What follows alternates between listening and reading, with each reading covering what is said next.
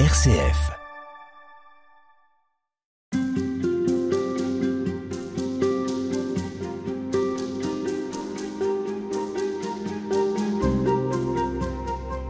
L'exhortation apostolique du pape François, Laudate Deum, euh, Xavier de Benazé, n'est pas euh, un catalogue des maladies dont notre monde souffre et euh, de la tentation de la démesure de l'humanité.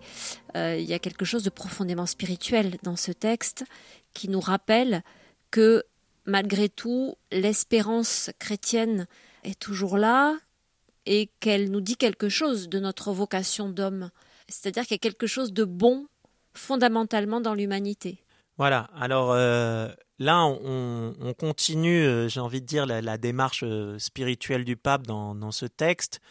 C'est que, quelque part, ce qu'il nous a fait traverser jusqu'ici, c'est dans les exercices spirituels de Saint Ignace, la première semaine des exercices, où il s'agit de à la fois de, de, se reconnaître créature de Dieu et en même temps pécheur qui peut accueillir le pardon de Dieu, donc réaccueillir la vie et se remettre du côté de la bonté de la vie fondamentale qui m'a été donnée. Donc tout ça, ça se joue sur la première semaine, ce, fait de se réordonner à Dieu, d'accueillir son pardon. Et puis après, la deuxième semaine des exercices, c'est de se dire, bah voilà, maintenant je, je me sens appelé à répondre à Dieu et au Dieu tel qu'il s'est révélé dans la personne de Jésus-Christ, homme et Dieu, et donc je me mets en route avec le Christ. Et c'est ce que le pape euh, propose dans ce texte euh, fondamentalement, c'est de trouver comment aujourd'hui, personnellement et collectivement, on peut être amené à, suivre le, Christ euh, dans le monde qui rentre en anthropocène, en crise écologique et sociale telle qu'aujourd'hui. Alors comment on fait? Alors le, pape va, proposer plusieurs choses, mais peut-être la première qui, pour redire que vraiment ce texte a une, une consonance spirituelle très forte, c'est que au début il commence avec ces mots de louer Dieu, euh, c'est à peu près évident, et puis il va aller euh, du côté de euh, Saint François d'Assise qui reproduisait la sensibilité de Jésus à l'égard des créatures de son Père. Et le pape continue, comment ne pas admirer cette tendresse de Jésus pour tous les êtres qui nous accompagnent sur notre route? Alors là, là on a un, premier élément, c'est de se dire, ben, il y a une manière de suivre le Christ aujourd'hui qui est de savoir contempler, de savoir et du coup de savoir s'arrêter pour s'émerveiller de la beauté de la création, même si elle est en danger, mais de s'émerveiller des créatures autour de nous. Et à partir de là, nous, c'est notre chance comme croyants, euh, c'est que on peut euh, se dire que cette beauté, ce qui nous émerveille, ben, on peut dire merci, on peut être dans la gratitude envers un créateur. Et comme chrétien, comme catholique, eh bien, par Jésus, de se dire ce créateur, je peux l'appeler Père. Voilà, je, je, le connais, il devient une, personne pour moi, pas seulement quelque chose qui flotte. Et donc, du coup, c'est tout ce processus euh, que, qui est une des manières de suivre le Christ aujourd'hui, peut-être l'attitude spirituelle la plus fondamentale. Si les uns et les autres, on cherche par où commencer, bah, peut-être c'est de commencer par là, d'apprendre à s'arrêter, s'émerveiller, rentrer dans la gratitude, et du coup vers l'action de grâce qui est euh, la prière, louer Dieu auquel le, pape nous invite. Est-ce qu'il y a quelque chose d'écologique dans cette attitude?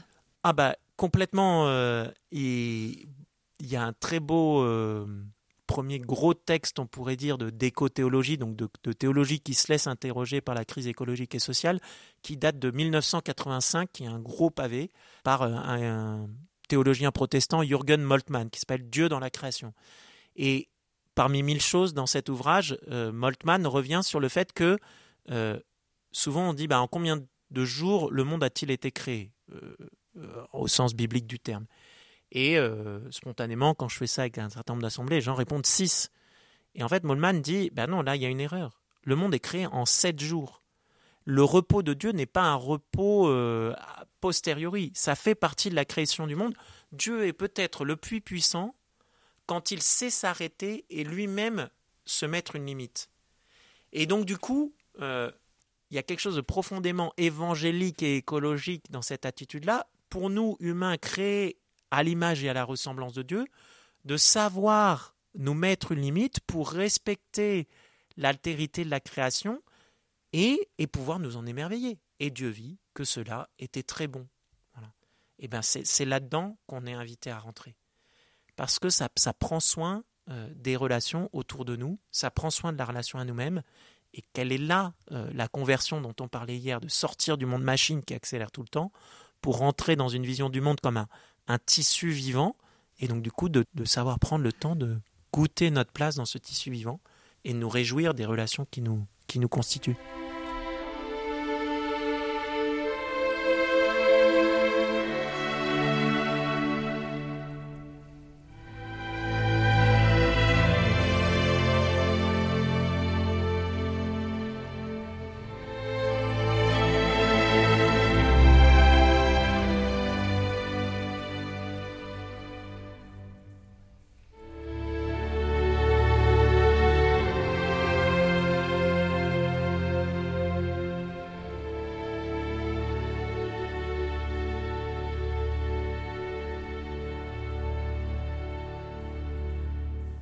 Dans ce texte, évidemment, le pape François affirme sa foi en Dieu. Est-ce qu'il dit quelque chose de son espérance et de sa foi dans la capacité de l'homme à se conformer à l'image de Dieu et à ce pourquoi il est fait?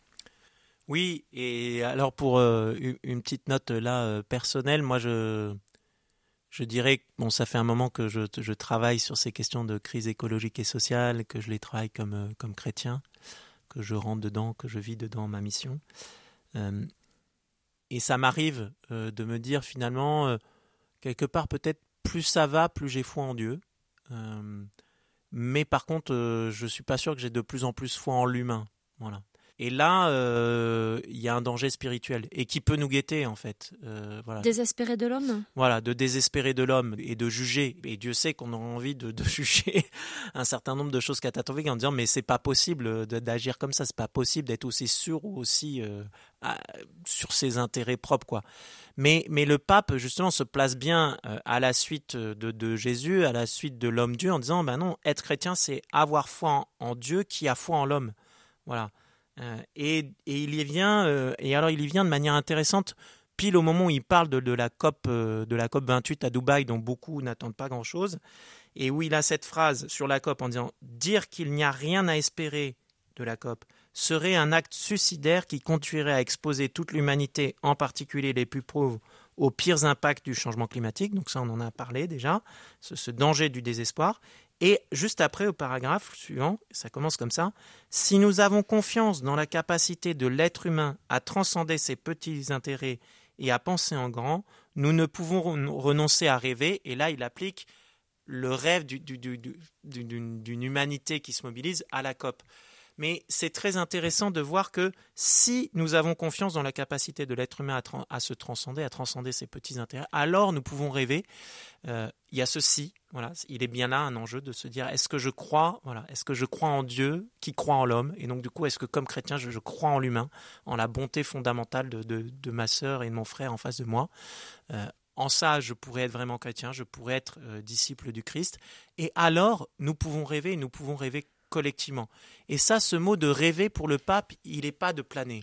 Alors oui, ce mot, il peut surprendre aussi. C'est pas la première fois qu'il l'emploie. Hein. C'est un mot qui fait vraiment partie de son vocabulaire. C'est un utopiste? Non, c'est pas un utopiste parce que en fait, euh, il s'ancre dans le, contexte latino-américain où il va parler euh, cette idée de rêver. Il va le, chercher du côté de ce qu'il appelle des, des poètes sociaux, des gens très engagés mais qui sont capables de contempler. Euh, et là encore, je, sais, je pense qu'il y a son contexte euh, latino-américain et euh, son, profond enracinement dans la spiritualité de Saint Ignace qui invite les jésuites à être contemplatifs dans l'action.